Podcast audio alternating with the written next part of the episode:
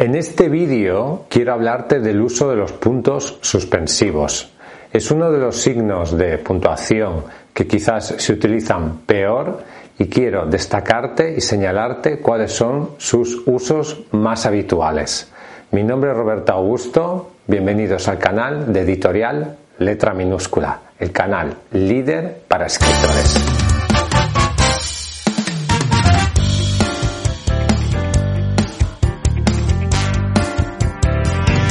En primer lugar, debes saber que después de los puntos suspensivos, cuando cierran un enunciado, y esto es importante, se escribe mayúscula. Sin embargo, cuando los puntos suspensivos no cierran un enunciado y este continúa tras ellos, se escribe en minúscula. Por lo tanto, el escribir mayúscula o minúscula después de los puntos suspensivos depende de si cierran o no un enunciado. A veces muchos escritores abusan de los puntos suspensivos. Yo creo que es algo que se tiene que utilizar de manera moderada, pero para utilizarlo correctamente tenemos que saber cuáles son sus usos más habituales. Te los voy a detallar a continuación. en primer lugar, al final de enumeraciones abiertas o incompletas, con el mismo valor que la palabra etcétera. Por ejemplo, eh, María fue a comprar Fruta, dos puntos, peras, manzanas, coma, puntos suspensivos. O peras, manzanas, puntos suspensivos. Porque eh, es una enumeración, en este caso de fruta, y no finaliza la enumeración. Por lo tanto, ponemos puntos suspensivos. Es una enumeración abierta o incompleta.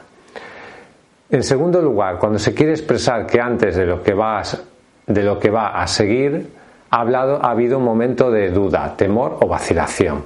Los puntos suspensivos expresan en este caso duda, temor o vacilación. Eh, alguien está hablando y dice, em", en vez de decir, em", no sabe un poco qué decir, entonces ponemos puntos suspensivos. O tiene miedo o tiene dudas. O estás hablando y dices algo, Juan me dijo, puntos suspensivos, tienes dudas de decirlo o no y pones puntos suspensivos porque implica duda, vacilación, etc.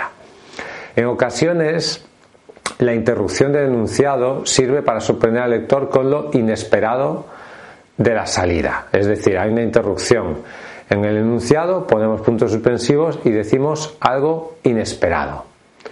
También se emplea este signo de puntuación cuando se reproduce una cita textual, sentencia o frase, omitiendo, omitiendo una parte.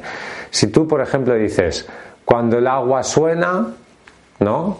Cuando el agua suena, el río lleva, por ejemplo. Pues, pues dices, cuando el agua suena, puntos, puntos suspensivos. Esto sería un refrán. O más vale pájaro en mano, puntos suspensivos, en vez de decir que ciento volando. O sea, omites una parte de un refrán, una cita o una frase, digamos, conocida, para no decirla entera.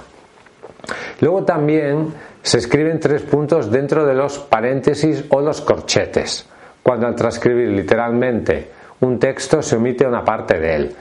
Si tú citas, citas entre comillas un texto, pero dentro del texto te comes una parte, cortas una parte, eso tienes que indicarlo. Se puede indicar con comillas o con corchetes y poniendo tres puntos no más dentro de esas comillas o corchetes. Eso nos indica que se ha cortado un texto en una cita textual. Luego, también sirve para no repetir en su integridad frases, párrafos o títulos ya citados. Si ya hemos dicho algo anteriormente, y que ya conoce el lector, pues podemos usar puntos suspensivos. También sirve para omitir palabras o expresiones de mal gusto o inconvenientes por norma de estilo. Por ejemplo, un taco, eh, un insulto, lo que sea, pues en vez de decirlo podemos poner puntos suspensivos. Hijo de P, puntos suspensivos. Esa sería una manera de utilizar los puntos suspensivos. Luego también sirve para omitir nombres, partes de nombres apellidos, años, lugares por discreción. Cuando no queremos indicar exactamente el nombre de una persona, por ejemplo, decimos P puntos suspensivos. En vez de decir Pedro, decimos P puntos suspensivos, porque no queremos indicar el nombre. Es una manera de mm, omitir para, no sé, evitar dar un dato que no queremos dar. Puede ser un año, puede ser un lugar en la ciudad de B puntos suspensivos si no sabemos qué es B por qué lo hemos omitido con los puntos suspensivos. Debes conocer muy bien la regla de los puntos suspensivos si quieres utilizarla correctamente en tus textos. Por lo tanto, aquí tienes los usos más habituales de este signo de puntuación y debes ceñirte a ellos. No intentes utilizar este signo en situaciones en las que no es habitual usarla y no hagas un abuso de los puntos suspensivos. A veces hay otros signos equivalentes, por ejemplo, al final de una enumeración abierta, en vez de poner puntos suspensivos, puedes poner etcétera. Sería otra posibilidad para no abusar de los puntos suspensivos. Gracias por escucharme. Ya sabes que si quieres publicar tu libro en editorial letra minúscula podemos ayudarte. Escríbenos a contacto arroba Suscríbete a este canal si no estás suscrito. El enlace está aquí abajo y también puedes suscribirte a nuestra lista de correo. Encontrarás el enlace en la descripción de este vídeo.